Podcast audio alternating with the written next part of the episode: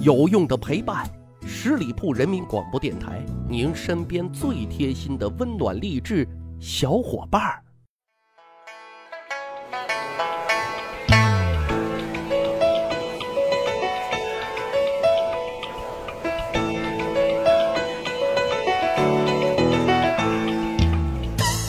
十里铺人民广播电台，长见识，长谈资，密史趣谈，我是大汉。今天啊，咱们讲讲在古代历史上啊一个非常特殊的群体，什么群体呢？太监，哈，历史上有名的，比如说魏忠贤、王振、刘瑾、李莲英啊，当然还包括我们通过影视剧所熟知的，你比如说啊韦小宝啊、三德子啊，嘿嘿等等啊，都属于这一群体。今天咱们啊不讨论啊他们是为虎作伥啊害国害民的奸诈小人。啊，还是他们能够忍辱负重啊，为国家的繁荣昌盛做出贡献的七尺好男儿。功过是非，咱都暂且不论啊，就是来开开眼界。各位知道吗？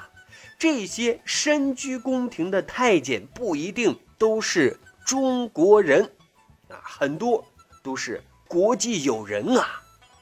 大伙可以想一想。一个外国人不远千里来到中国，义无反顾地加入了这一特殊行业，这是一种什么精神呢？这当然不是一种国际主义精神，哈，而是弱国无外交的表现。怎么理解呢？有一本书，名字叫做《中国历史未解之谜全记录》，啊，这本书里啊。记录了一个外国小太监的成长之路，名字呢叫做普布花啊，是高丽人。他七岁的时候呢就被净了身啊，送进了元朝的皇城之内，从事皇宫内的一些杂务工作。啊，他在朝中的几十年时间啊，是从一个普通的小太监，那是步步攀升，最后呢成为元顺帝啊最为宠幸的一名太监了。啊，一下子那是权倾朝野，参与国政了。其实想必大家都知道啊，古代中国和朝鲜的来往其实一直都是非常密切的。从东晋开始，朝鲜就是中国的藩属国啊，朝鲜的国王都是要受到中国皇帝的这个册封的。按照规矩，你朝鲜作为我们国家的藩属国啊，那就必须听从、服从于我们的安排呀。当朝政府就会根据自己出于政治、经济、文化等方面的各个的需求啊，向这些藩邦国提出一些要求啊，这其中就包括索要阉人啊，所以啊，像普布花这样的外国人啊，就只能背井离乡，在接受了阉割之后，哎，被送到中国来，因为这些进入中国皇宫的外籍太监啊，都是很小的时候就入了宫。啊，所以他们无论从语言啊，还是在生活习惯上啊，都能够很快的融入到啊中国人当中，以至于一些历史书籍在记录他们的时候啊啊，甚至都忽视了他们是外国人的啊这样一个身份。其实会有很多人好奇啊，你说这些外籍太监和这些本土的太监在地位啊、作用啊、待遇等各个方面会有不同吗？啊，答案是，基本都是一样的。为什么呢？因为他们都是这个社会最下层的，啊，说的更直白一点，那就是他们是皇家的私人奴仆。你非得说不一样，哎，还真有不一样的地方。那就是外籍太监还发挥着一个特殊的作用。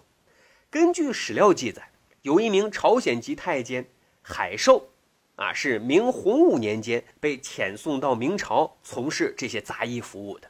啊，他除了做太监之外呢，还会发挥自身的优势啊，先后七次以使者的身份啊，就外交大臣的身份回到本国啊，看什么呢？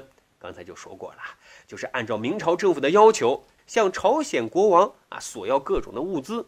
啊，但是这里也有亮点啊，就是说在这一份物资清单当中，有一项特别的惹眼，那就是索要朝鲜妹子。啊，干什么呢？啊，在这些妹子当中啊，为成祖朱棣啊选择合适的人选啊，做他的妃子。哎，这个呢，就是在古代历史上啊啊一些为数不多的能够留名留姓的啊外国太。监的一些记录了。可能还有朋友会问啊，在这个中国历史上啊，到底有没有蓝眼睛、高鼻子的太监呢？这个问题很值得研究啊，就翻了一些资料，得出的结论呢是否定的，没有，因为啊，现存的史料啊都没有留下蓝眼睛太监的这样的一些证据。啊，但是并不是说国外就没有太监啊。根据相关史料的记载，你比如说古埃及、古罗马、古希腊等等这些国家啊，都曾经出现过阉人啊。一些受中国影响特别深的亚洲国家，你比如说朝鲜啊、印度啊，也都有过太监出现啊。做什么呢？其实大同小异啊，服务于皇权贵族。不过啊，咱话说回来，太监这份活啊，真不好干啊。啊，单就我们国家来说，常被人们称之为灾星祸水。啊，在古代能够爬上高位的辅佐皇帝的太监啊，也是少之又少。但下场啊，个个也都不怎么好。好在，一九二三年七月十六日，溥仪先生裁撤了宫内太监，啊，太监，哈，终于完成了血淋淋、非人性的。历史使命。好的，十里铺人民广播电台，长见识、长谈资，密史趣谈啊，我们有一个趣扒历史的小分队啊。如果你喜欢历史的边角料，欢迎加入我们，关注十里铺人民广播电台的公众微信账号，回复数字一就可以扫码进群。感谢收听，我们下一期再会。本期节目由十里铺人民广播电台制作播出。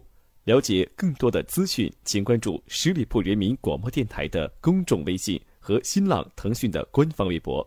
感谢收听，我们明天再见。